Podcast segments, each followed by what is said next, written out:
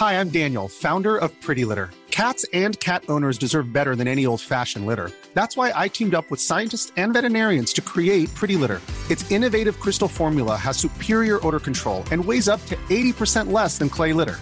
Pretty Litter even monitors health by changing colors to help detect early signs of potential illness. It's the world's smartest kitty litter. Go to prettylitter.com and use code ACAST for 20% off your first order and a free cat toy. Terms and conditions apply. See site for details.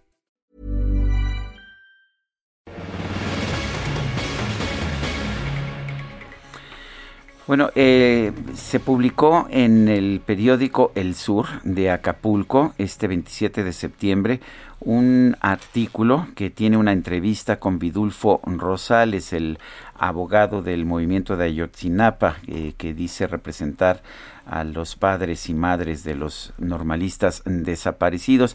Entre otras cosas, Vidulfo pues dice que hubo una colusión de las autoridades del estado de Guerrero con, uh, pues con el grupo de Guerreros Unidos.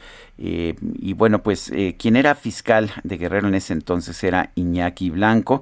Dice que pues que incluso va a considerar denunciar a Vidulfo Rosales eh, por esta declaración que dio a conocer en este periódico El Sur de Acapulco. Iñaki Blanco, ex fiscal de Guerrero, gracias por tomar nuestra llamada.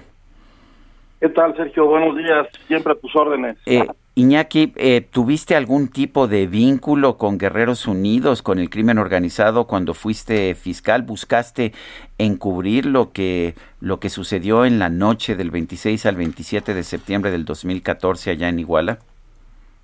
No, Sergio, nunca he tenido algún tipo de contacto con integrantes, con miembros de la delincuencia organizada.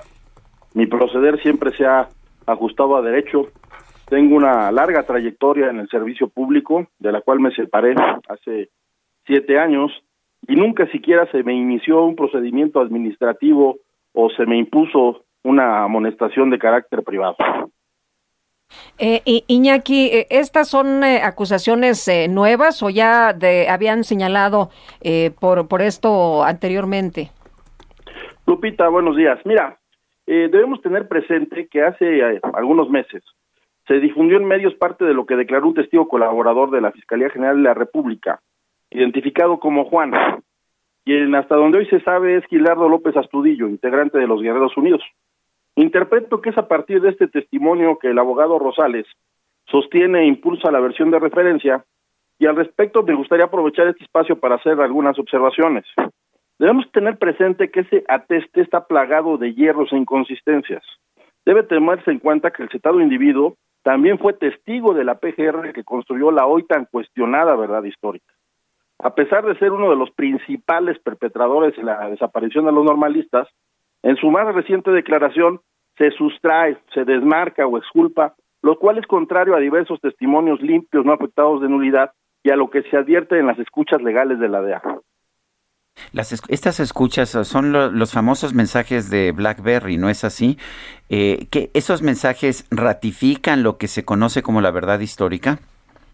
Estimo yo que sí, Sergio.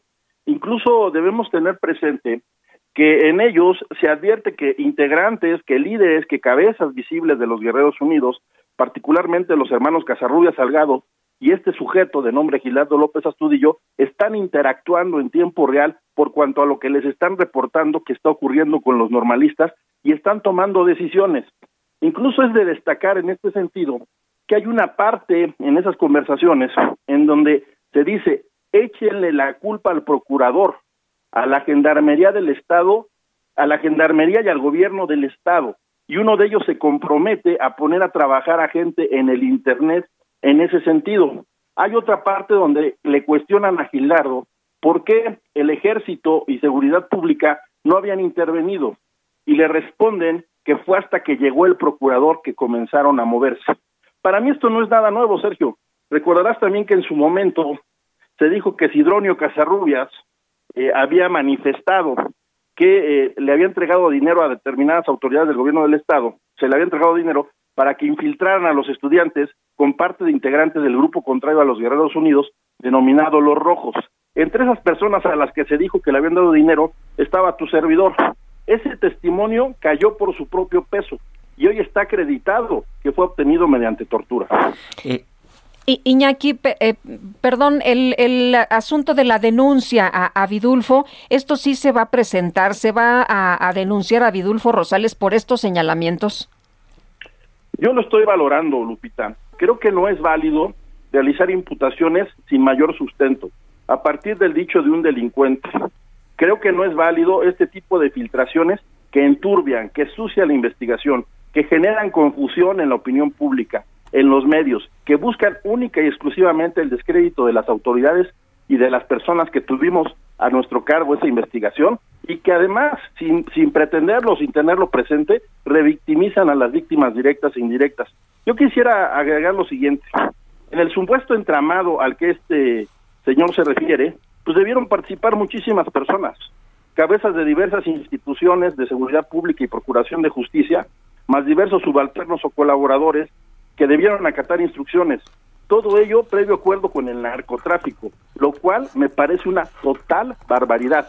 Y hay que tener presente que desde mucho tiempo antes de lo ocurrido en Iguala, tu servidor investigaba a los Guerreros Unidos. No solo los perseguí, los consigné y los encarcelé, entre ellos a José Luis Abarca.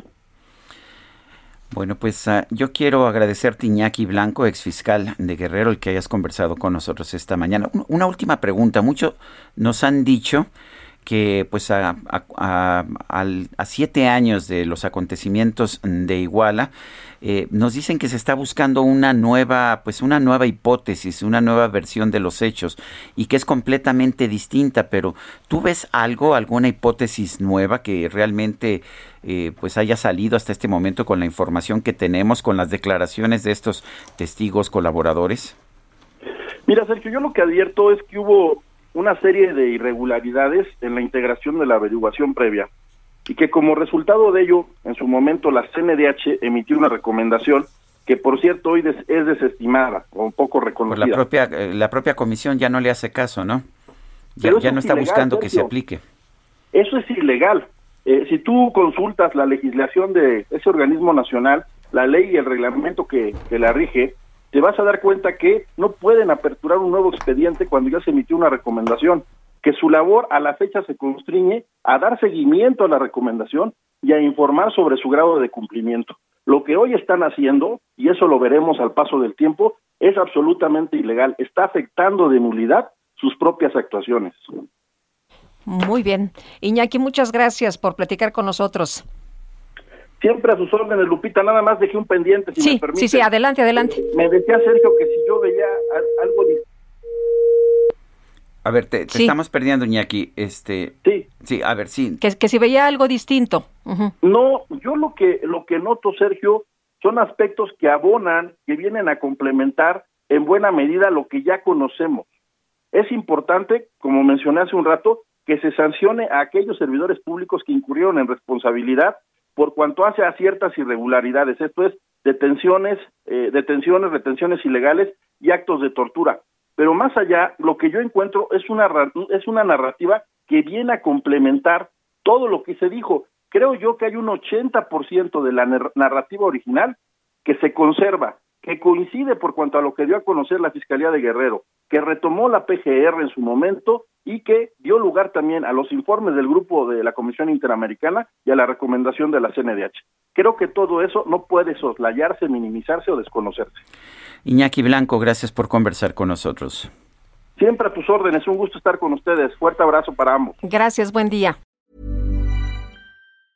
Ever catch yourself eating the same flavorless dinner three days in a row? Dreaming of something better? Well, HelloFresh is your guilt-free dream come true, baby. It's me, Kiki Palmer. Let's wake up those taste buds with hot, juicy pecan-crusted chicken or garlic butter shrimp scampi. Mm. Hello Fresh. Stop dreaming of all the delicious possibilities and dig in at HelloFresh.com. Let's get this dinner party started.